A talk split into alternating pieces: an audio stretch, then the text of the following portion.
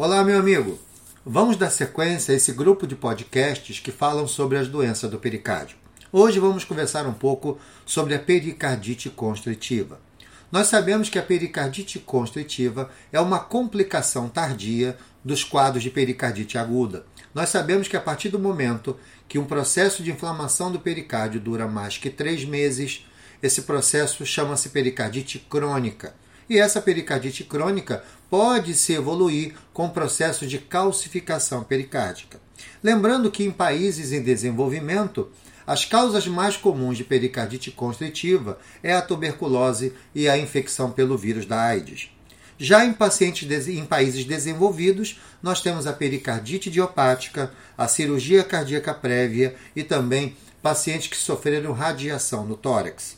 Mas lembrem que existem também causas menos comuns de pericardite constritiva, como as doenças do tecido conectivo, insuficiência renal crônica e também tumores malignos. Lembrem que é importante lembrarmos sobre a fisiopatologia da doença. Nós sabemos que o processo de calcificação pericárdica ele vai fazer com que haja um aumento das pressões de enchimento tanto do ventrículo direito quanto do ventrículo esquerdo, Acontece o que nós chamamos de bloqueio na transmissão das alterações de pressão intratorácica para as câmaras do coração. Acontece uma elevação da pressão venosa, tanto pulmonar quanto sistêmica, e automaticamente teremos a redução do débito cardíaco.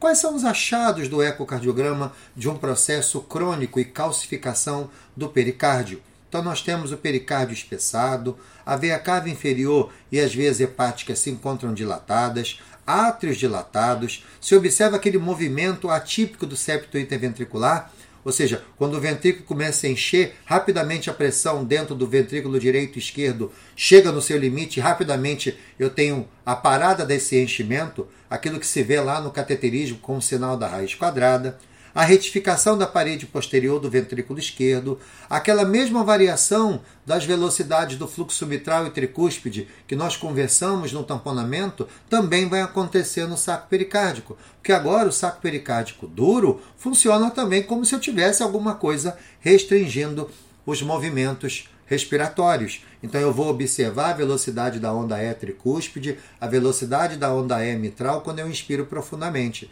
E vou observar quantos por cento a E tricúspide aumenta, quantos por cento a E mitral cai. Isso é muito importante para o diagnóstico do processo inflamatório. Lembrem que como essa doença é uma doença do pericárdio, quando nós realizamos o Doppler tecidual, a nossa velocidade de E miocárdio é totalmente normal. Nós não temos doença do músculo cardíaco. A doença é uma doença do pericárdio. Então, quando nós avaliamos, por exemplo, a relação E mitral sobre a linha, nós facilmente teremos valores abaixo de 10. Ok? Então, é uma doença do pericárdio e não uma doença do músculo. Isso vai nos ajudar a diferenciar processo de pericardite constritiva com pacientes com cardiomiopatia restritiva.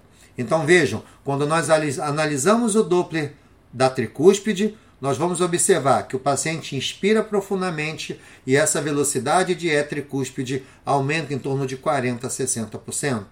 Do mesmo lado, observando agora a válvula mitral, o fluxo mitral, durante a inspiração, a gente vai observar uma queda da velocidade de E mitral em torno de 25 a 40%. Tudo isso é muito importante para o diagnóstico da pericardite constritiva. Outra coisa importante é lembrar que a pericardite constritiva é uma doença que ela pode complicar com sérios danos ao enchimento ventricular tanto esquerdo como direito. E aí há uma necessidade de nós intervirmos do ponto de vista cirúrgico. Um outro achado importante da pericardite constritiva, gente, é a presença do ânulos reversos. Nós sabemos que ao estudar o anel mitral com o Doppler tecidual, a velocidade E miocárdica é maior na parede lateral do que na parede septal. A partir do momento que existe calcificação pericárdica, nós vamos identificar que a velocidade da E miocárdica na parede lateral ela se torna menor do que na parede septal, do que o segmento septal. Isso significa que houve uma inversão, ou seja, houve um reverso do anel. Então, quando nós identificarmos onda E miocárdica lateral menor do que a S epital, isso sinaliza a presença de calcificação dessa região do anel, fazendo com que a porção lateral do anel se movimente menos. Isso pode ser um marcador que nos ajuda demais no diagnóstico da pericardite constritiva. Então vejam o grande papel que o ecocardiograma tem na identificação de um processo inflamatório, identificando achados tanto do eco como achados clínicos e laboratoriais. Observem que o ecocardiograma é uma ferramenta importante para identificar o derrame pericárdico, que pode ser uma complicação primária da pericardite aguda, e aí o eco consegue definir qual derrame pericárdico é leve, qual é o moderado, qual é o grave, também identificando o aumento do líquido fisiológico. Veja o papel do ecocardiograma na identificação se aquele derrame pericárdico volumoso, se ele se comporta agora como um tamponamento, porque aí é um risco de vida, eu preciso intervir cirurgicamente, fazer a punção para retirar esse líquido. E, por final, a, o grande papel do ecocardiograma na identificação dos processos de calcificação pericárdica, os processos de pericardite constritiva, onde também esse paciente apresenta risco de vida, porque a carapaça, o pericárdio calcificado, prejudica demais os enchimentos do ventrículo direito e esquerdo, gerando uma sobrecarga importante dentro das câmaras atriais e também empurrando, comprometendo retrogradamente o sistema venoso, seja o sistema hepático, seja o sistema de veias pulmonares. Então, essas são doenças graves do pericárdio e que o ecocardiograma pode ajudar substancialmente, não somente no diagnóstico, mas também na avaliação prognóstica. Um grande abraço